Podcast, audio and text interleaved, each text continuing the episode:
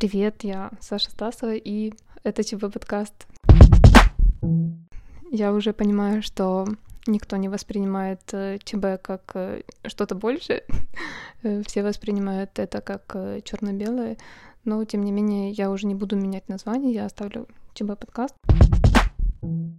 Хочу признаться в том, что я до сих пор не определилась с форматом и идеей, и я все еще не могу объяснить четко, о чем мой подкаст. Но в описании я указала, что этот подкаст для людей с гибким мышлением, потому что тем, кто не хочет прогибаться под изменчивый мир, тут просто делать нечего. Потому что с помощью подкаста я как раз развиваю свою гибкость мышления, переосмысливаю свои установки, взгляды на разные вещи, явления и на все в общем. И если вы знаете, как сказать это все в двух словах, напишите мне, пожалуйста. Перейдем к сегодняшней теме. Сегодня мы поговорим про деньги. Сейчас э, самое время переосмыслить э, свои отношения с ними, так как э, мы все оказались в условиях карантина, и многие из-за этого остались или без дохода, или доход стал существенно ниже. И в конце подкаста вас ждет бонус, комментарий кандидата психологических наук и гештальт-консультанта Марины Дворник по поводу того, что делать в условиях карантина в отношении денег, а пока что вернемся к теме. Эту тему мне задал друг, и я сначала думала, что нужно позвать на запись какого-то финансиста. Но когда я спросила, что именно он хочет услышать в подкасте о деньгах, он сказал, что он хочет больше узнать о каких-то отношениях с деньгами, а не там, как их вкладывать, наращивать капитал и все такое. Он э, сказал, что хочет услышать в подкасте о деньгах, как бороться с установками. Например, если ты из бедной семьи, и у тебя от родителей куча установок, которые порождают бедность, и вообще как э, ставить, э, ну, как выстроить так отношения с деньгами, чтобы не рвать себе там попу и не делать того, чего на самом деле тебе не нужно.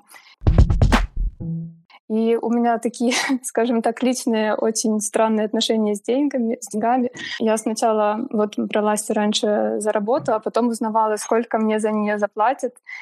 И часто это были какие-то копейки, но сейчас я делаю уже совсем не так и вообще стараюсь не браться за мелкие рабские копеечные заказы. Не, не арабские, арабские с арабскими условиями, тупой эксплуатацией. И я хочу рассказать, э, что моей любимой работе в маркетинге с человеческой оплатой труда предшествовали много разных, иногда очень странных работ с мизерной зарплатой.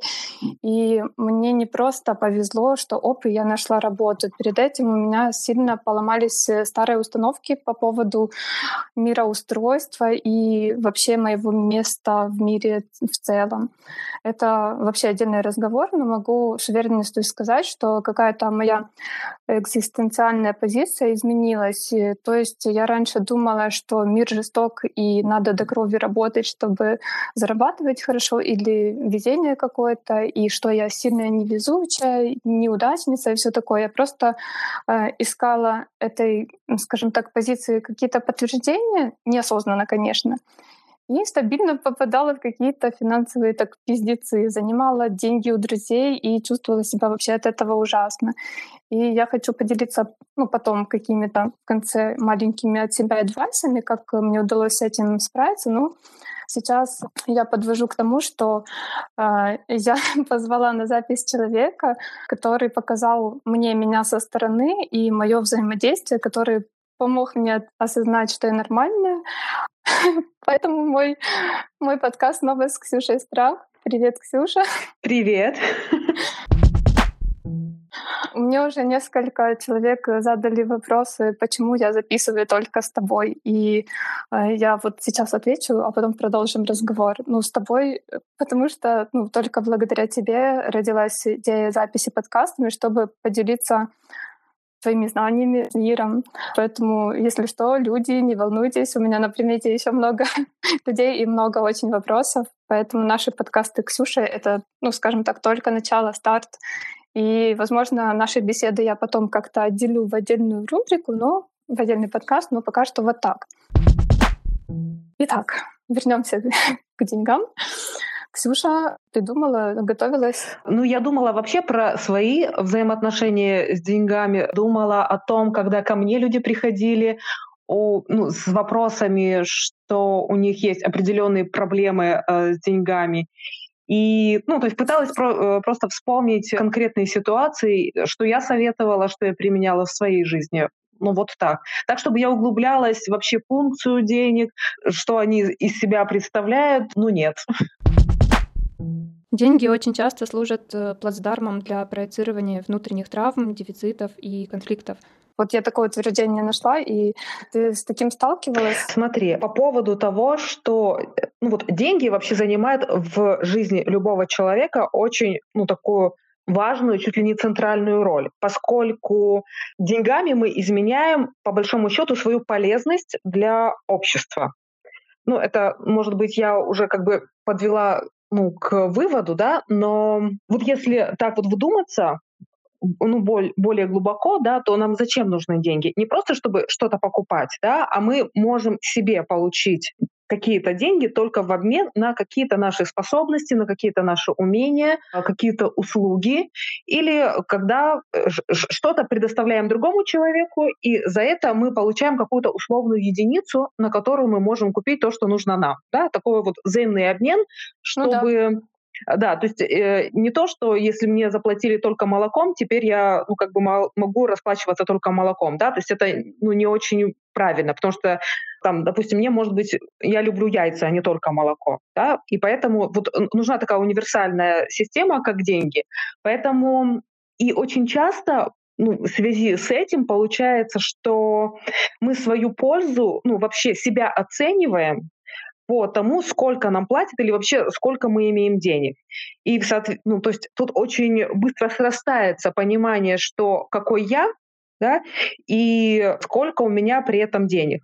Такое тождество что, ну, как бы является ошибочным, с одной стороны, плюс установки из детства. Опять-таки, в каких обстоятельствах мы росли, культурный код, где мы росли, что вообще о деньгах думается, говорят и в принципе, э, какое понятие в этой стране, в этой культуре, в этой религии, опять-таки, да, то есть мы живем там, где православие — это большая часть э, населения исповедуют, и, ну, как бы с деньгами там, ну, тоже особая, как бы, ситуация. Поэтому, как бы, если вот это вот все собрать, то деньги, правда, являются вот таким вот триггером или же... Они э, давно перестали быть просто условной единицей для измерения да. товара денежного оборота, и теперь они в некоторых э, вот, э, не знаю, местах становятся каким-то идолом для поклонения целью жизни, а не просто таким средством для существования. Смотри, я хотела повести такую рубрику, как ты, мне очень понравилось твое выражение из каждого утюга.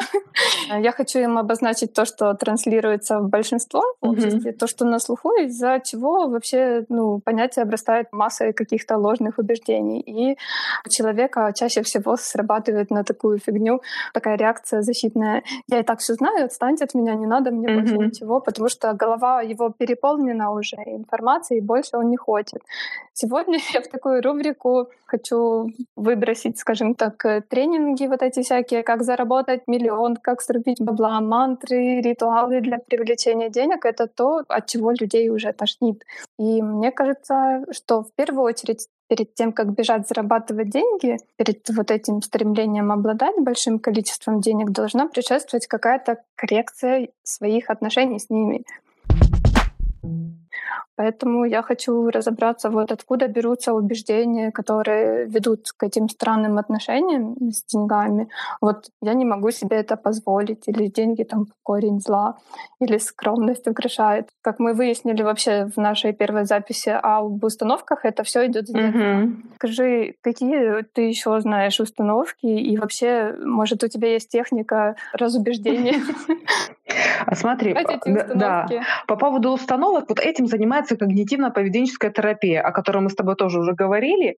То есть достаются убеждения человека, и выявляется из них дисфункциональные, те, которые мешают человеку жить.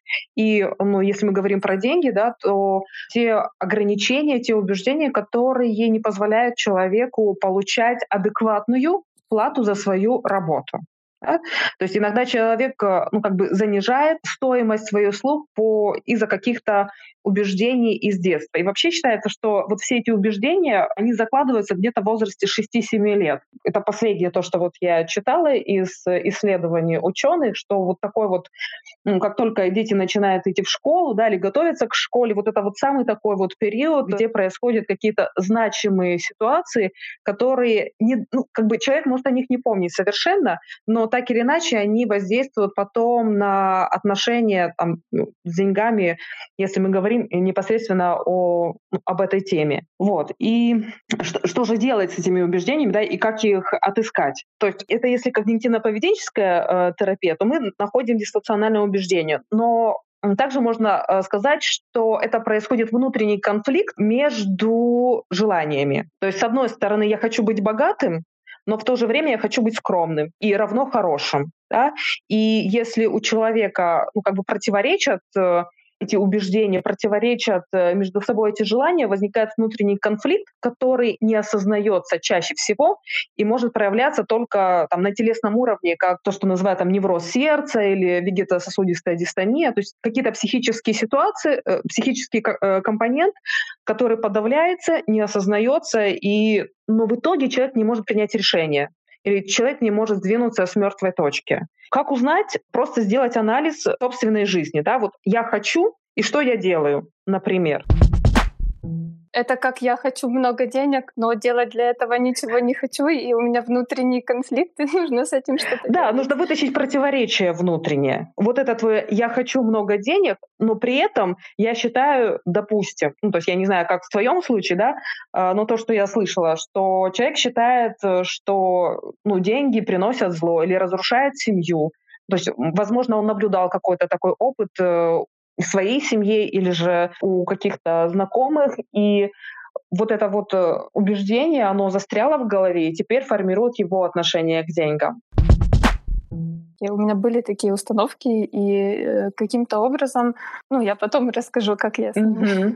справилась. Мне интересно, как вот с точки зрения этой терапии, как это делается, убирается эта установка. А, для начала просят человека озвучить вообще все, что он думает про деньги, все, что он слышал от э, родителей, все, что он слышал от близких. Просто выписывать все, что он вообще знает об этом. То есть человек может э, выписать там деньги, ну, быть богатым – это хорошо, потому что. Да, вот он продолжает эту фразу и выписывает там, допустим, 10 или 20 своих предположений. И то, что он пишет, как бы это то, что в нем так или иначе есть, и, как правило, более глубокие убеждения, они выскакивают самыми последними. То есть на поверхности сначала бытовые, возможно, или в культуре принятые убеждения, а те, которые фразы, которые он заканчивает самыми последними, как правило, там больше таких вот детских убеждений. И затем перед, человека ставят перед фактом, перед этим противоречием. То есть вот смотри, ты э, заявляешь, что хочешь одного, то ты хочешь денег, ты хочешь быть богатым, но при этом ты убежден и делаешь... Да, ты не хочешь работать. Ну да, то есть, а делаешь ты, э, допустим, совершенно противоположные вещи. Просто логическая задачка. Да? Вот есть А, есть Б, как ты хочешь получить А плюс Б, если ну, ну, не хватает Б, да, то есть если оно со знаком минус. Каким образом ты можешь этого достичь? И когда ну, как бы вот это противоречие выносится на логический план, э, очень важно не хвататься, ну, как бы, знаешь, с первой полки решения не брать. То есть мы все полны противоречий. Сама психика человека так устроена. Но когда мы это достаем на поверхность, там, пишем, да, или озвучиваем вслух, проговариваем, не просто в уме у себя про это думаем, а именно вытаскиваем на поверхность, тогда мозг по-настоящему озадачивается и выходит из режима автоматизмов когда он принимает решение на основании прошлого опыта или прошлых убеждений. То есть это шанс, э, как говорят, переписать убеждения, изменить убеждения. Но для этого мозг должен озадачиться. Да, то есть не хватать решение с первой полки, ну, это противоречие, а ну, нужно с ним побыть в, в этих мучениях, что ли, да, чтобы мозг решил э, эту задачку самостоятельно, а как для тебя будет более правильно. Ну, то есть не пытаться другим шаблоном сразу подменить, а найти свой способ, который будет идеально подходить именно для тебя. А для этого нужно опять-таки иметь паузы в своей жизни. То есть не пытаться найти решение при помощи внешних авторитетных источников прежде всего, то есть перестать потреблять информацию. Вот эти тренинги, как заработать, mm-hmm. они только могут повредить. Да, они могут просто э, ну, другой шаблон дать готовый, который, опять-таки, может быть для конкретного человека дисфункциональным, неработающим. И вот я считаю, что для каждого человека есть свое решение. Просто нужно дать этому решению время вызреть. А из-за того, что мы слишком ну, быстро все хотим получить, то мы не даем себе времени найти лучшее решение. И нам человек не любит находиться в этом состоянии противоречия, потому что оно чуть ли не на физическом плане больно. Когда вот ты достаешь эти убеждения, там, я хочу иметь красивое тело, и при этом я делаю там, ничего не делаю, чтобы его иметь. Да, это больно осознавать, что да неужели я не рациональный человек, да неужели я не держу слова, да неужели я не могу последовательно выполнять какие-то шаги, чтобы достичь своей цели. Там, неужели я не могу вот такую элементарную цель достичь, да? То есть это очень неприятно про себя осознавать. Очень сложно признавать, что ты безответственный, что ты ответственность за свое какое благополучие переносишь на кого-то там, на государство, на родителей, на мужа, жену, там, на детей. И да, на любые всё. обстоятельства. Да, только не на себя. Это очень сложно, я по себе знаю. Угу. Вот. И, но если э, появляется навык быть э, с этими противоречиями и позволять, кто-то называет это внутренним чутьем, кто-то называет это интуицией, кто-то называет внутренним голосом, да? но как бы с точки зрения науки это работа дефолт-системы мозга, когда мозг максимально продуктивен вот в эти моменты, как будто бы пауз, да, то есть мы сначала достали эти, эти, это противоречие, а затем мы ну, даем этому повариться, и чтобы решение ну, как бы само случилось, да, и оно всплывет на поверхность, и это будет как инсайт или как будто бы вот озарило человека, и он понимает, что вот, вот этот вот тот путь, который подходит именно мне, а не потому, что мне кто-то сказал, и я, ну, как бы соглашаюсь, пойду попробую еще вот этим путем. Потом опять ну, пойму, вот, что он несостоятелен. Я в, этом так, я в этом так настолько сильно с тобой согласна, что для каждого есть решение индивидуальное, и не для каждого подходит э, там какая-то мантра, какой-то ритуал или тренинг. Угу. У каждого это очень индивидуально, и что нужно идти вглубь себя, работать все эти установки. Вот этот друг, который задал мне эту тему, он спрашивал там, как ставить денежные цели, тему поиска себя. Если ты плохо зарабатываешь, значит, ты плох в чем-то, значит, ты не нашел себя. Он мне задавал mm-hmm. такие общие вопросы, и сейчас вот э, я вижу, надеюсь, он тоже увидит для себя вот ответ, что все вот эти штуки, их нужно самостоятельно прорабатывать, потому что знать там что-то это недостаточно. Нужно идти и переваривать это самостоятельно. И очень круто, когда у человека есть, как ты сказала, вот момент перерыва, mm-hmm. отдыха, когда он может себе позволить вот ничего не делать и заниматься, скажем так, самокопанием. И очень важно, чтобы в таких моментах близкие не давили, не говорили, что вот почему ты ничем не занимаешься, что ты как это ленишься или что-то типа того, потому что я считаю, что убеждена, вернее, что мыслительный процесс — это очень важно. И даже если ты ничего не делаешь, и если ты думаешь, перевариваешь и ну, убираешь свои какие-то негативные установки, то это даже, можно сказать, очень такое классное капиталовложение видеть времени, когда ты ничего не делаешь, а думаешь. Вот да, согласна. Еще хочу добавить, что вот кроме того, что мы даем себе вот эти паузы, чтобы это э, решение случилось, важно еще из каких компонентов варится весь этот мыслительный процесс, то есть прав... нужно еще правильно загружать себя информацию. Да? То есть понятно, что финансовая грамотность, ну какая-то элементарная, нужна всем. Существует, да. она существует. И нужно как бы, ну все равно с азами ознакомиться. Да? Кроме того, важно окружение, да, что за люди тебя окружают, и мы все равно так или иначе копируем успешные какие-то стратегии, и здорово, если есть много альтернативных стратегий, из которых ты будешь варить уже потом какое-то свое решение. То есть если ты не видел никогда э, какую-то стратегию, то, может быть, свое решение э, ему не будет доставать именно этого пазла. И поэтому если вокруг, вот чем больше разных людей, которые удовлетворены да, то есть я не говорю, которые богаты, да, а которые удовлетворены тем уровнем дохода, который у них есть, которые чувствуют, что они делают какое-то полезное дело и получают столько, сколько им достаточно для нормальной жизни, то я думаю, что из многих-многих-многих вот этих вот разных концепций, из э, элементарной финансовой грамотности, из анализа своих базовых установок, вот из этого и может родиться решение. А если просто сказать, знаете, вот я не знаю, что делать, пойду ничего не поделаю. Ну, то есть э, пойду, э, сделаю паузу, но при этом человек не сделал ничего, чтобы хоть как-то себя просветить в этом вопросе и ну, собрать хоть какую-то базовую информацию, ну тогда это решение тоже оно не созреет. Ну да, если просто сделать перерыв и делать то же самое, что ты делал до этого, то ты придешь к тому же результату, который у тебя был до этого, угу. без новой информации.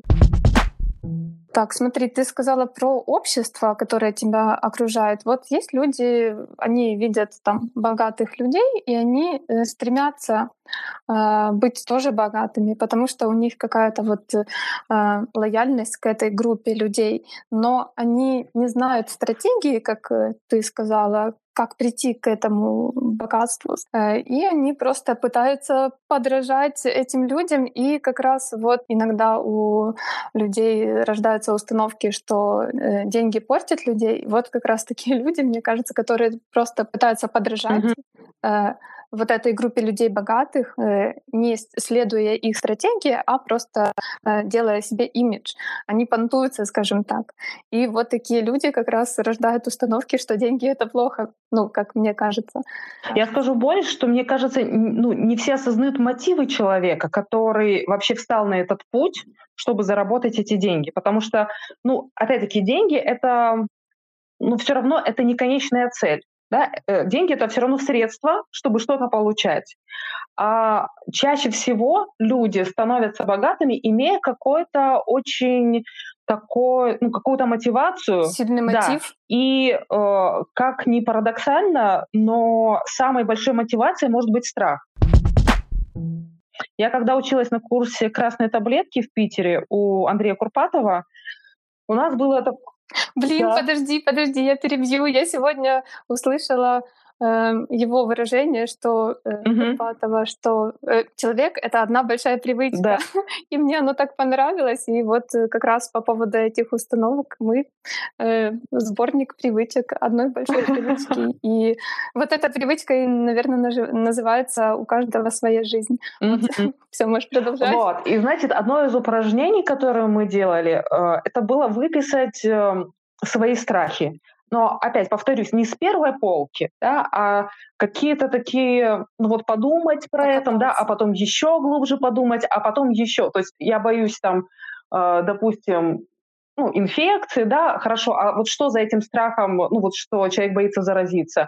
Ну, боится умереть, да, вот, ну, и, а, а вот что за этим страхом смерти? Ну, боюсь после себя ничего не оставить, да, ну, вот какие-то такие вещи, то есть вот глубже, глубже и еще глубже. Вот. И когда вот найти, э, ну, нас попросили 10 страхов, таких самых своих серьезных, леденящих душу, их выписать. И затем, когда мы их всех выпис... когда все выписали, нам задали вопрос: скажите, пожалуйста, какие из этих страхов можно решить при помощи денег? И большой удачей, если большинство этих страхов можно закрыть при помощи денег, при помощи конкретной суммы, да, потому что иногда э, вот человек затрудняется вообще, ну, сколько ему, какое количество денег ему будет достаточно, чтобы э, вот этот вот страх ушел. И э, там, э, ну, тот же страх там за своих близких, да, там, допустим, каким образом э, он может перекрыть. Ну вот если у меня на счету будет, допустим, такое-то количество денег, такое, ну, такая-то сумма, то я буду спокоен, что я в любой момент смогу обратиться за скорой помощью или оплатить лечение для близкого человека, или там, ну, еще какую-то экстренную помощь, да, то, то есть человек перестанет тревожиться. И ну, как бы вообще основными мотивами, чтобы мы что-то делали или не делали, все равно так или иначе является страх. И ну вот для себя я, конечно, сделала открытие, что ни один из моих страхов не связан с деньгами. То есть ни один из них не перекрывается деньгами. И по факту, да, вот смотря на свою жизнь, я понимаю, что вот просто за деньги я никогда не буду работать. То есть э, э, в моей деятельности всегда на первом месте мотивом будет служить что-то другое. Поэтому как бы у меня всегда, ну как бы э, про мои взаимоотношения с деньгами, да, они всегда есть для для моей работы, для моей нормальной жизни, для передвижения, но это никогда, ну, не, никогда не было целью заработать много, ну, потому что, ну, зачем, да, то есть у меня есть деньги на конкретные вещи, которые мне нужны, которые для меня значат больше, и там, где мои страхи. Вот, поэтому, на самом деле, если вот сделать это упражнение и выписать вот эти вот страхи не с первой полки, если у чуда они, ну, они перекрываются деньгами, то у человека как будто бы, вот знаешь, э, на рациональном уровне складывается вот эта идеальная картинка. Я больше всего боюсь этого, а для того, чтобы этого избежать, мне достаточно такой-то суммы. Окей, каким образом я могу заработать эту сумму? Вот что я готов делать, э, мотивируемый этим страхом, э, чтобы эту сумму получить. И так очень часто как бы все складывается, и ну, человек просто реально видит, что ага, мне нужно сделать раз, два, три, там, э, там столько-то раз в неделю на продолжении такого-то времени. Ну и как бы и энергия появляется на то, чтобы это делать. Уходит этот внутренний конфликт. А, в отношении денег мы ведем себя только нерационально.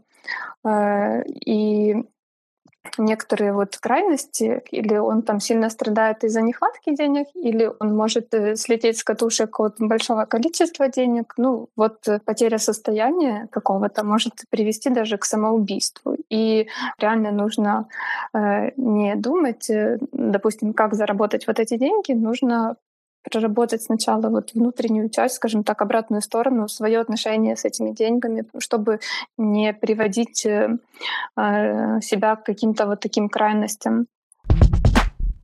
Как ты перешла от наемного труда к ненаемному, к в свободное плавание? Угу. Как ты ну, через несогласие, через негодование, через злость, э, ну, то есть вот очень сильные эмоции, когда э, те правила, э, которые ну, как бы диктуют э, учреждение, работодатель, да, то есть это, если это госучреждение, то есть определенные протоколы, которые должен э, соблюдать наемный работник. Если ты им не соответствуешь, значит, ты не можешь занимать эту должность. И вот как раз несогласие с этими правилами, несогласие с этими протоколами просто вынудило, вытолкнуло меня из системы и заставило говорить, ну хорошо, если ты не согласна с правилами, значит, э, придумывай свои правила, ну тогда уже создавай, пожалуйста, ну это или там малый бизнес, или что. То есть, э, ну, вот быть самозанятым, то есть это значит, нужно взять на себя ответственность и э, там продумать свой рабочий график, продумать свои услуги, продумать, сколько эти услуги будут стоить, э, подумать о рекламе. Под... То есть это масса-масса каких-то вот дополнительных э, навыков, которые нужно приобрести, э, какие, страхов, через которые необходимо пройти. То есть это страх тот же неопределенности, когда у тебя нет фиксированной зарплаты, и э, от э, количества твоих действий зависит, не всегда пропорционально зависит э, уровень твоего дохода. То есть такая неоднозначная ситуация, и войти вот в эту неопределенность, уйти из какой-то стабильности, ну, в моем случае помогло именно негодование, злость и несогласие. А вот э, когда мы выходим в такое свободное плавание, мы, как ты сказала, сталкиваемся с дополнительными какими-то задачами, и тут э, сталкиваемся, собственно, с проблемой самомотивации лицом да, к лицу, да. и на нас ложится ответственность, э, ну, та, которая была ранее на работодателе. И мы начинаем лениться, прокрастинировать и, ну, в общем, Я думаю, что как раз э, с проблемами мотивации тут могут помочь какие-то тренинги для предпринимателей, ну, для таких, э, ну, как построить бизнес, mm-hmm. ну, чтобы дали вот эту стратегию для построения. Ну, элементарную грамотность, бизнес-грамотность, которая необходима. Как алфавит нужно выучить, чтобы научиться читать. Точно так же, вот если ты строишь какой-то свой бизнес, пусть он это малый бизнес, но все равно тебе какие-то правила все равно нужно знать. И еще такой вопрос, скажи, я слышала такое, что лень — это не мы ленимся, не человек, а мозг, что это какая-то самозащита. Правда ли это? Правда ли, что мы начинаем прокрастинировать, защищаясь от э, каких-то неудач, ну, тем, тем же ставим себе вот эти блоки, и которые мешают двигаться дальше? Иногда, ну, то есть, э, опять об этом можно смотреть с разных точек зрения. То есть, с одной стороны, да, это может быть какой-то бессознательный страх, страх, который не дает сделать э, шаг в определ... ну, к цели, не дает э, делать какие-то определенные действия, потому что там человек боится провала или наоборот боится успеха. Вот. Иногда прокрастинация возникает просто потому, что человек не до конца осознает э, свои дефициты, свои нехватки. То есть э, есть такое поверхностное убеждение, что да ладно, вот как бы на сегодня мне есть там еда в холодильнике, да, то есть э, и крыша над головой, но человек и не удосуживается заглянуть немножко в будущее, хотя бы на месяц, там, на полгода, э, на год, дальше, а ну, достаточно ли мне будет этих денег, э, чтобы прожить э, какой-то ну, больше, более длительный э, отрезок. Или, допустим, если человек не сам, а он уже, у него есть семья, у него есть дети, у него есть родители, э, о которых нужно заботиться, и тогда достаточно ли он задумывается об этом? Да? Ну, то есть не живет ли он слишком uh-huh. одним днем? Да? С одной стороны, вот есть убеждение, что вообще круто жить одним днем. Но с другой стороны, это имеет последствия. То есть если человек сам для себя, ну, он самозанят, и если он не, не заглядывает в будущее, то как бы очень сложно ему иметь э, внутренний покой даже, потому что отсутствие денег, там, допустим, на неделю вперед, на месяц вперед, на год вперед создает очень сильный невроз. Если не сознательный, то бессознательный уж точно. Эм, любого, любого человека попроси представить, что сейчас как бы он лишается дома, у него нет никаких сбережений и у него нет работы, любой человек пойдет в невроз. Ну, согласись, да, потому что это значит, э, ты отрезан ну, да. от ресурсов, ты отрезан вообще от всего мира. Вот, поэтому, как бы, с одной стороны, как бы прокрастинация это может быть, да, как бы защита, ну, бессознательно, но с другой стороны, это может быть недальновидность, и когда человек просто не осознает до конца, то есть он занят инфопотреблением какой-то информации, без конца там скроллинг э, лент, да, он отвлекается от собственной жизни на какие-то несущественные, ну, то есть информацию, которая является для него мусором и у него нет времени uh-huh. задуматься по-настоящему о том, чего он хочет, и, собственно, а в чем его цели, в чем его дефициты, какие ему необходимо приложить усилия для того, чтобы этих целей достичь. Ты вот сказала, что э, ну, люди не думают о будущем. Э, я сегодня э, ну, я тоже такая транжира на самом деле, и у меня финансовая грамотность очень сильно пока все еще, мне кажется, страдает, потому что я там могу потратить деньги на билеты какие-то, поэтому я часто куда-то путешествую, но я не думаю о будущем, я не думаю, что мне нужно там купить квартиру, ну, я над этим работаю.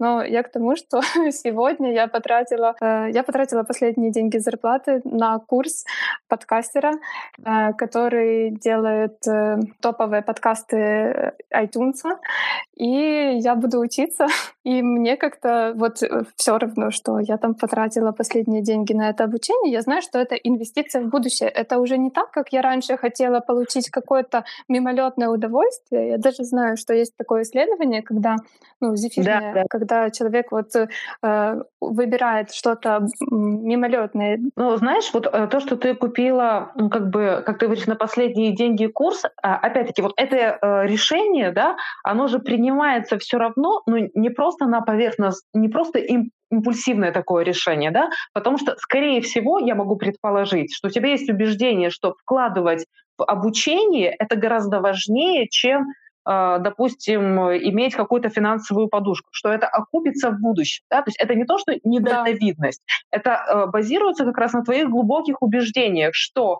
в конечном счете меня это как раз и спасет. Да. Ну вот. Я, я так думаю.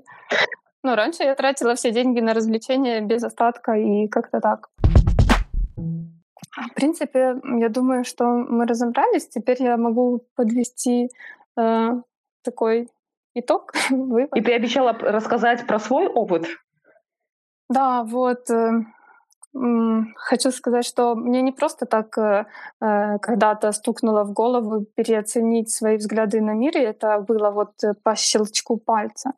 Перед этим был, конечно, такой большой кризис, и очень круто, что в этот момент, в момент этого кризиса рядом со мной оказался человек, который обеспечил мне, скажем так, такую почву, вернее, какие-то условия психоэмоциональные, при которых я начала меняться. А, вчера прочитала у Оли Котрус э, «Партнер in Crime». Это соучастник всех моих проектов, дизайнер. Это человек, с которым я могу быть собой, и он адекватно реагирует на миллионы моих разных состояний сознания и без обесценивания этих состояний. Э, в общем, с таким партнером у меня появилась элементарная возможность изучать себя, э, свое мировоззрение, э, выявлять в нем какие-то косяки, откапывать э, свои закопанные таланты. Короче, я занялась такой самоисследовательской работой. И в тот момент я перестала пытаться соответствовать какому-то образу. Ну вот после встречи нашей с тобой, когда ты мне прочитала дизайн, mm-hmm. тогда я немножко переосмыслила вообще себя э, и какую я позицию занимаю. Э, я, скажем так, э, ну, мне стало становиться пофиг на мнение окружающих, и я повернула, скажем так, взгляд на себя, внутрь себя. Я поняла, что я вот, вот этими своими убеждениями влияю на свою реальность. Это, ну, как фильтр. И э, чтобы изменить эту позицию, ее нужно сначала выявить, э, обратить на нее внимание, определить четко, какая же у меня позиция, как я воспринимаю мир и себя в нем. И тут начали у меня всплывать всякие, всякие страхи, и ну, важно очень, очень важно быть честным собой в этом случае. К примеру, ну, что mm-hmm. касается определения позиции своей, я всегда думала, что я как соль, которая постоянно ждет какого-то чуда и вот ждет, пока кто-то за нее придет и порешает проблемы. Я не отвечала за свои действия.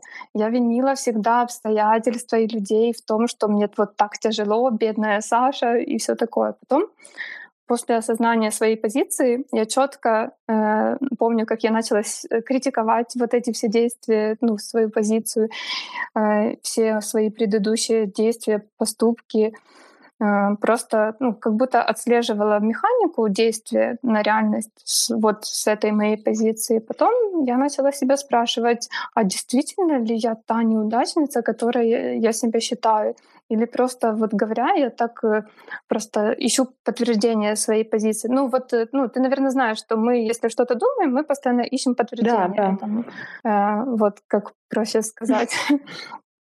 И, в общем, теперь я думаю, ну вот наверное, э, с этого трансформационного тяжелого процесса э, я теперь очень быстро начинаю сканировать свою позицию, критиковать и подвергать сомнению, и вижу в каких-то проблемах, собственно, э, задачи, а не проблемы. И я экспериментирую. Вот так у меня и сейчас идет процесс переосмысления отношений с деньгами, с деньгами и во всем, наверное, так. Круто. Вот. Все, я вроде бы все сказала. У тебя есть что-то добавить по теме этой денежных убеждений? А, по поводу денег я бы добавила то, что это вообще очень крутая тема для того, чтобы вообще себя узнать, чего ты стоишь, и э, очень прекрасный фильтр для того, чтобы узнать, а чем я полезен миру. Потому что если люди тебе не платят, значит то, что ты им даешь или им не нужно, Да, то есть у тебя внутренняя ценность э, твоей работы завышена слишком. А, вот. Или ты каким-то образом неправильно объясняешь, что ты этим людям даешь, что ты можешь им дать. Поэтому, э, когда у человека в жизни наконец-то появится э, в этой теме ясность, и когда он будет удовлетворен платой за свои услуги, то ну, я хочу сказать, что это будет очень большая победа. То есть человек как будто бы находит свое место в жизни благодаря тому, что он договаривается внутри себя, сколько ему денег нужно за то, что он дает этому миру. Но перед этим нужно проработать все вот эти установки со страхами, потому что человек может просто так взять и придумать себе, а мне вот платят мало, а на самом деле ну, ему и не нужно больше платить, потому что у него нет для этого навыков и каких-то. Ну, тогда у него есть внутренний конфликт. То есть, ну, как бы я хочу, ну, столько, а получаю гораздо меньше, и ну, как бы занижение собственной ну, самооценки, да, то есть я говорю о том, что ну, как бы деньги являются в том числе и таким очень крутым показателем, что ну, как бы человек нашел свое дело, и он нашел свое место в мире. И ну, как бы я очень сама стремлюсь к этому состоянию, не могу сказать, что как бы, я для себя все здесь решила, но как бы, ну, тоже на пути.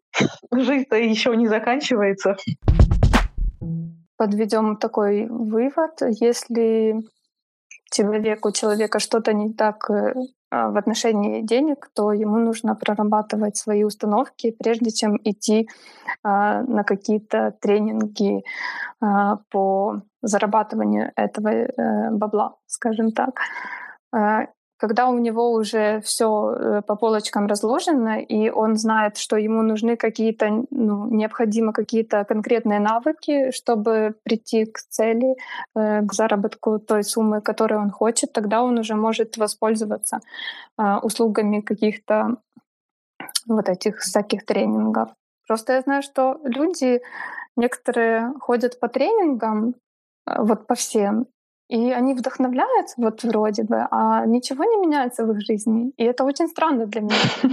Ну да, потому что это внешние стратегии, которые для них могут совершенно не работать. Под действием авторитета, да, ну, а, все мы все равно имеем и животный мозг в некотором роде, который гораздо сильнее, чем разумная часть наша.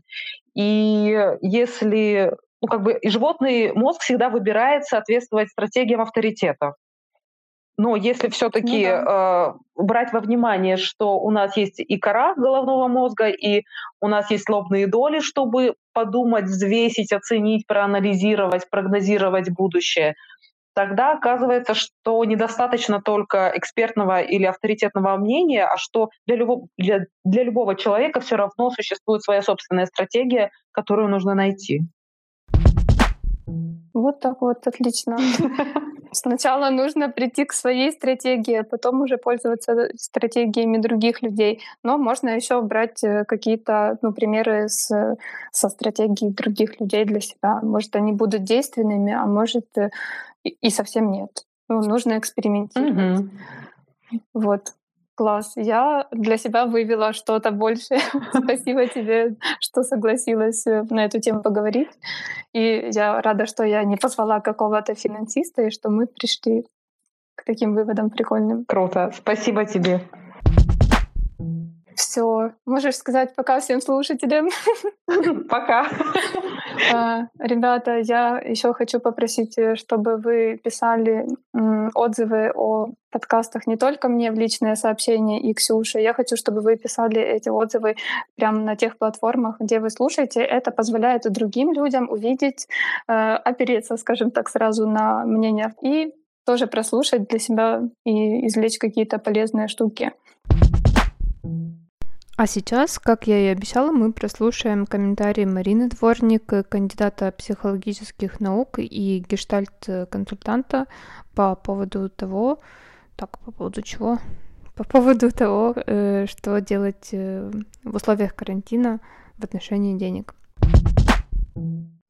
Мне кажется, в период такой кризисный, э, который сейчас переживает весь мир и Украина, а, очень важно как-то переоценить свои вот эти вот потребительские привычки, которые непосредственно касаются денег, а, ну и нашего дохода, а деньги это ресурс, а, и подумать о том, как мы вообще, в принципе, распоряжаемся своими ресурсами.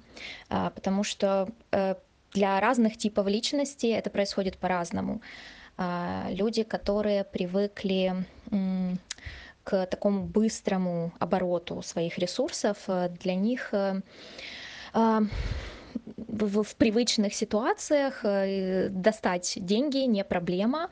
А, и мне кажется, даже в условиях кризиса они смогут себя ну, каким-то образом обеспечить, э, перенастроиться. Другое дело касается ну, людей, которые более ригидны, э, то есть которые привыкли по сущности своей к какому-то стабильному там, образу жизни, заработку.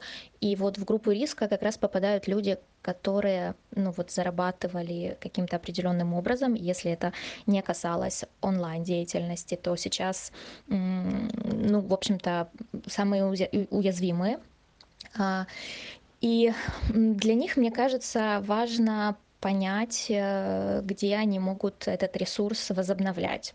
Сейчас существует э, множество там, социальных инициатив, э, когда ну, там, парикмахерам, фотографам, людям, которые делают что-то руками и зарабатывают вот такой физической деятельностью, а, помогает э, как бы общество, э, рекламируя их услуги. Я слышала даже про то, что можно, как бы, если вы ходите к таким специалистам, а, им платить авансом. И таким образом их поддерживать, потому что рано или поздно ситуация, надеюсь, она э, исправится, мы все выживем, все будет здорово, и тогда люди смогут возобновить свою работу и как бы отработать и прекрасно сделать свои вот эти, выполнить обязанности. Еще, мне кажется, очень важным а, является пересмотр а, привычек эм, э, вот этого чрезмерного потребления. А, я даже вот по себе замечаю, что мне перестали быть важными предметы, ну, условно говоря, роскоши, предметы, которые не нужны а, в, ну, там, типа домашней жизни, без которых можно обойтись. Вот здесь подумать скорее о том, что является действительно первой необходимостью, да, ну, там, типа, если я раньше тратил деньги на, не знаю, там, рестораны, а, какие-то развлечения, посещение э, публичных мест, э, то сейчас, естественно, с этим попроще, и можно перенаправить эти ресурсы в другую отрасль, ну, типа как обеспечение своих базовых потребностей, покушать, да, там, одежду покупать сейчас, ну, не знаю, надо ли, вроде как и ходить много не надо, если вы на карантине. Ну, то есть итог этого всего. А, подумать о своих базовых нуждах и хватит ли у меня на это ресурсов своих денежных. А, и перераспределить эти ресурсы в соответствии с этими нуждами. И второе важно, если у меня этих ресурсов нет, то подумать, где я их могу найти, э, не э, получая как бы прямых э, этих финансовых вливаний по, ну, по вот этому алгоритму «я работаю, я получаю деньги». Потому что есть социальная помощь, поддержка, и не бояться просить у людей этой поддержки и помощи. То есть возвращаться к своему социальному капиталу. Вот это таких два базовых совета я бы давала. Спасибо Марине за комментарии. На этом все. Я хочу сказать э, спасибо всем, кто дослушал, и извините меня, пожалуйста, за такой э, разный звук. В следующие разы я буду пытаться сделать лучше. Все, всех обняла. Услышимся. Огромное спасибо Марине за комментарии, за рекомендации. Кстати, следующий выпуск я запишу тоже с Мариной. Она написала книгу и защитила диссертацию на тему прокрастинации. Вот э, на, на эту тему мы и поговорим в следующий раз.